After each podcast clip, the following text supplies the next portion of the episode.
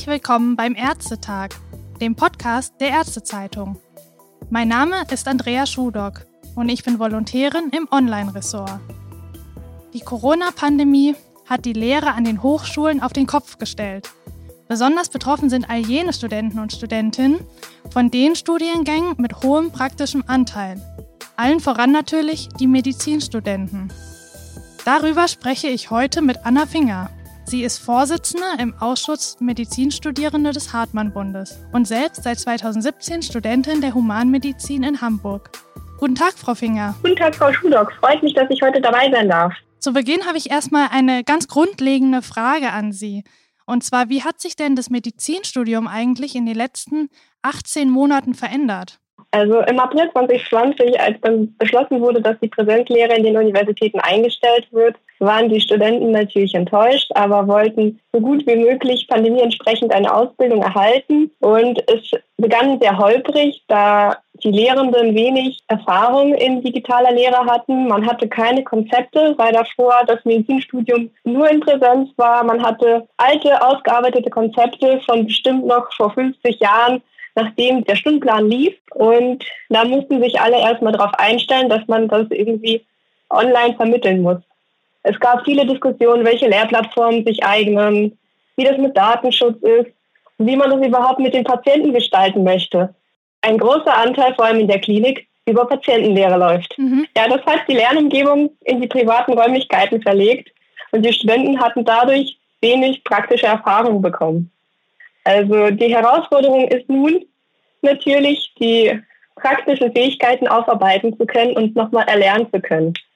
Denn der Hauptteil der letzten drei Semester war weiterhin online über die digitale Lehre durchgeführt worden. Und äh, Ihrer Meinung nach konnte die Ausbildung der Studenten vor allem im praktischen Teil im erforderlichen Maße stattfinden oder sehen Sie da Nachholbedarf? Ich befürchte, dass viel Nachholbedarf besteht, da man ab der Klinik, beziehungsweise ich bin ja im Modellstudiengang in Hamburg und da hat man tatsächlich schon in den ersten zwei Semestern ein paar Untersuchungskurse mhm. beispielsweise oder Unterricht mit Simulationspatienten, damit man so ein Gefühl bekommt, wie ein Anamnesegespräch aussehen könnte mhm. oder wie man eine Untersuchung machen könnte dann am Patienten.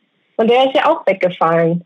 Und dadurch denke ich, sind viele Studenten verunsichert, wenn sie dann das erste Mal an einen Patienten kommen weil ja die ganzen Semester nicht nachgeholt werden können, allein schon, weil das ja wieder ein Jahr oder 18 Monate in Anspruch nehmen würde. Und wie werden die Studenten, die jetzt ganz neu mit dem Studium angefangen haben und eben noch nicht diese praktische Lehre genossen haben, was denken Sie, wie dann der Übergang für diese laufen wird, wenn jetzt wieder die praktische Lehre beginnen soll im nächsten Semester? Ja, also an einigen Uni-Standorten war ja schon im letzten Semester die Möglichkeit gegeben, mit Nachweis der doppelten Impfung oder Nachweis eines negativen PCR-Tests an der Lehre teilnehmen zu können. Und deswegen konnten sich die Studierenden wieder an die Situation gewöhnen, aber auch die Patienten im Klinikum natürlich. Mhm. In Hamburg war das so geregelt, dass einige Fachgebiete vereinzelt Seminare oder Unterricht am Krankenbett anbieten konnten, wenn sie ein Hygienekonzept hatten und wenn es wirklich notwendig war, diese Veranstaltung durchzuführen. Und deswegen wird es aber jetzt, nach der derzeitigen Kenntnisstand, tatsächlich wieder fast komplett in Präsenz stattfinden, nur Vorlesungen nicht. Ich glaube, die größte Umstellung ist tatsächlich für die Studierenden, die noch nie an der Uniklinik wirklich viel Unterricht hatten, also die ersten, die ehemaligen Erst- und Drittsemester, werden so langsam in die Klinik gehen und sich erstmal verlaufen, weil sie das ja nicht wirklich gehabt haben, dass sie die Eingewöhnungsphase vor Ort hatten. Generell soll ja künftig die digitale Lehre, wie sie jetzt in den letzten anderthalb Jahren sehr exzessiv betrieben wurde, trotzdem im Medizinstudium fest verankert werden. Das sieht ja auch die Reform der Approbationsordnung vor. Was halten Sie davon? Also grundsätzlich finde ich digitale Lehre auch zeitgemäß und ich finde, es gibt sehr gute Lehrmöglichkeiten, zum Beispiel asynchrone aufgezeichnete Vorlesungen. Mhm. Das sind super Vorbereitungen gewesen für Klausuren. Man konnte das mehrmals anhören, bestimmte Folien mehrmals anhören, schauen, was will der Dozent einem vermitteln, auch irgendwie Schritt für Schritt durchgehen, wie würde man eine Krankheit diagnostizieren, weil dann von Anfang bis Ende der Fall aufgerollt ist.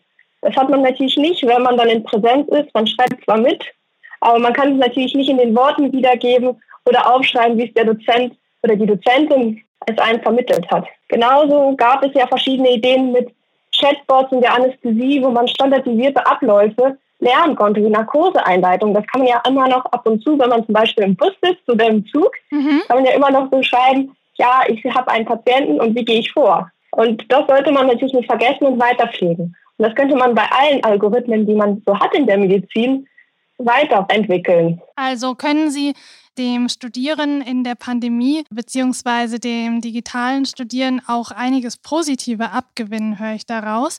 Gibt es denn auch einen Punkt, wie sich das Studieren in der Pandemie allgemein positiv auf den weiteren Berufsweg von angehenden Medizinerinnen und Medizinern auswirken könnte? Haben Sie diesbezüglich Rückmeldungen beim Hartmann-Bund bekommen von anderen Studierenden? Also wir haben uns ja auch sehr intensiv bundesweit darüber ausgetauscht, wie das für uns war in der Zeit. Und man merkte schon, dass durch diese digitale Lehre es sehr wichtig war, dass man schon soziale Konstrukte hatte und dass man die auch noch mal mehr wertschätzt und diese Gemeinschaft auch deutlich mehr braucht und das auch bemerkt hat. Und wir hatten alle gesehen, dass wirklich diese asynchrone Lehre mit den aufgezeichneten Veranstaltungen auch viel Freiheit gebracht hat, dass man sich selbst irgendwie organisieren konnte. Das hatte man vorher ja nicht, weil das ja doch noch relativ verschult ist, das Studium. Mhm. Was auch wichtig ist, bei dem immensen äh, Lehraufwand, den man irgendwie hat. Man hat ja alles vorgeschrieben, was man wissen muss und mit wie vielen Stunden das unterrichtet werden soll. Und so konnte man sich wenigstens selbst ein bisschen organisieren. Wie legt man die Veranstaltung? Welches Fach lernt man als erstes mit den aufgezeichneten Vorlesungen oder Seminaren? Und das war natürlich schon wertvoll, dass man nochmal diese Erfahrung machen konnte. Und unabhängig jetzt von der Digitalisierung, würden Sie auch sagen, dass allgemein das Thema Epidemiologie jetzt einen besonderen Stellenwert im Studium bekommen hat und Sie jetzt auch so eine Art Krisenweiterbildung für Mediziner erlernt haben? Also dadurch, dass das Fach Epidemiologie ja so ein bisschen ein Querschnittsbereich ist, hat man als Studierende das Gefühl, man lernt es einmal, versteht grob das Konzept und hat es ja irgendwie selten, es sei denn, es kommt zu irgendwelchen kleineren Ausbrüchen irgendwo. Zum Beispiel Grippe im Winter ist ja auch manchmal eine Epidemie. Mhm.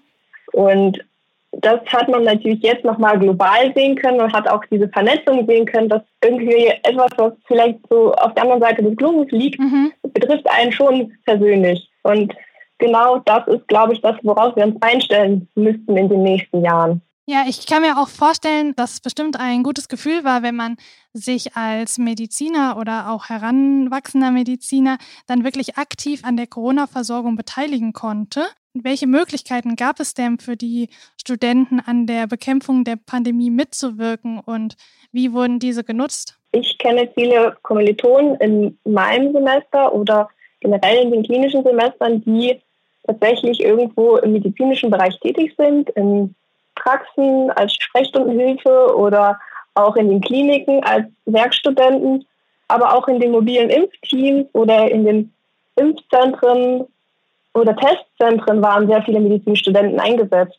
Und die Medizinstudierenden konnten sich so einbringen, indem sie ihre Fähigkeiten schulen konnten und auch eingesetzt haben aber viele haben auch im privaten Kreis erklärt, warum es wichtig ist, die Risikopersonen zu schützen, warum die Impfung sinnvoll ist, haben sich auch ehrenamtlich eingesetzt, irgendwie ihren Nachbarn zu helfen, falls diese zu den Risikopersonen gehören, dass sie manchmal auch mit eingekauft haben. Weiß ich zum Beispiel aus meinem Freundeskreis. Nochmal eine zusammenfassende Frage. Sie absolvieren ja selbst den Modellstudiengang an Ihrer Universität. Wie könnte denn Ihrer Meinung nach das Medizinstudium der Zukunft aussehen, gerade jetzt mit Rückblick auf die letzten 18 Monate? Also zum einen finde ich, dass das Medizinstudium oder generell Medizin ja wirklich ein Erfahrungsfach ist.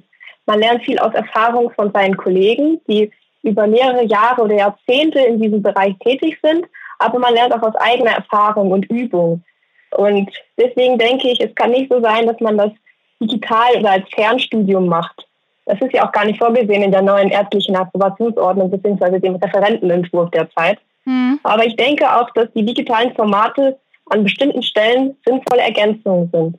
Und ich finde es auch ganz gut, dass das jetzt ins Curriculum aufgenommen werden soll und man so auch gleich von Anfang an digitale Kompetenzen erlernen kann. Weil das kommt auch auf uns zu, denn zum Beispiel die E-Patientenakte oder die ganzen digitalen Apps mhm. zur Anwendung für die Patienten sind auch für uns Mediziner, wenn wir dann Ärzte sind oder Ärztinnen, müssen wir damit auch umgehen können und diese auswerten können und als Begleiter und Berater an der Seite unserer Patienten sein. Mhm. Genauso finde ich auch gut, dass man merkt, wie wichtig auch sowas wie Simulationspatientinnen sind, mhm. weil man von denen Feedback erhalten kann. Und die ja geschult sind, uns dieses Feedback zu geben und wissen grob, was sie erwarten sollen, zum Beispiel in einem Anamnesegespräch. Patienten haben zwar auch diese Erfahrung, aber wenn sie selten beim Arzt sind, wissen sie auch nicht so wirklich, was haben sie für Fragen mhm. oder was sollen sie alles antworten. Und wenn beide in dem Raum vielleicht etwas zurückhaltend sind oder schüchtern, dann ist es wirklich schwierig, das erste Gespräch zu üben mhm. oder zu wissen, wie sich ein Gespräch entwickeln kann. Deswegen erleichtert das auch ein bisschen das Erüben und die Anwendung dieser Kompetenzen, die man äh, irgendwann erlernen sollte. Und vielleicht noch eine etwas persönlichere Frage zum Abschluss. Und zwar, wie hat denn die Pandemie äh, Sie persönlich als angehende Ärztin verändert? Ich denke zum Teil, dass es mich wirklich in meiner Laufbahn wenig verändert hat. Ich bin immer noch nicht sicher, welches Fachgebiet ich zum Beispiel weitermachen möchte später, wenn ich dann mal probierte Ärztin werde. Aber es hat mich privat wirklich bestärkt, dass eine Gemeinschaft sehr wichtig ist, sowohl im sozialen Umfeld, aber auch beruflich. Mhm. Und zum anderen hat es auch gezeigt, wie wichtig gute Kommunikation ist. Das war zum Teil am Anfang der Pandemie wirklich ein Problem zwischen den Hochschulen und den Studierenden, da schnell Infos zu bekommen und diese Sicherheit zu geben, dass beide Seiten wissen, der andere versteht mich und der andere ist für mich da und versucht auch das Beste aus der Situation zu machen. Und da war es auch wichtig, dass wir Studierenden uns dafür eingesetzt haben, wirklich gute Lehre zu bekommen und gute Bedingungen dafür. Und jetzt auch wieder Präsenzlehre zu erhalten, wo es langsam möglich sein sollte. Deswegen hat es meine Motivation gestärkt, mich dafür extra einzusetzen und später auch für die Arbeitsbedingungen der Ärztinnen und Ärzte. Und generell ist es wichtig, dass wir gemeinsam dafür da sind und uns stark machen, uns für unsere Arbeitsbedingungen einzusetzen. Ja, das sind schöne Worte zum Abschluss. Vielen Dank. Ich will mich bei Ihnen bedanken, Frau Finger, für das Gespräch, aber auch bei unseren Zuhörern für Ihre Zeit und freue mich schon auf das nächste Mal. Ja, vielen Dank für die Möglichkeit. Danke, tschüss. Tschüss.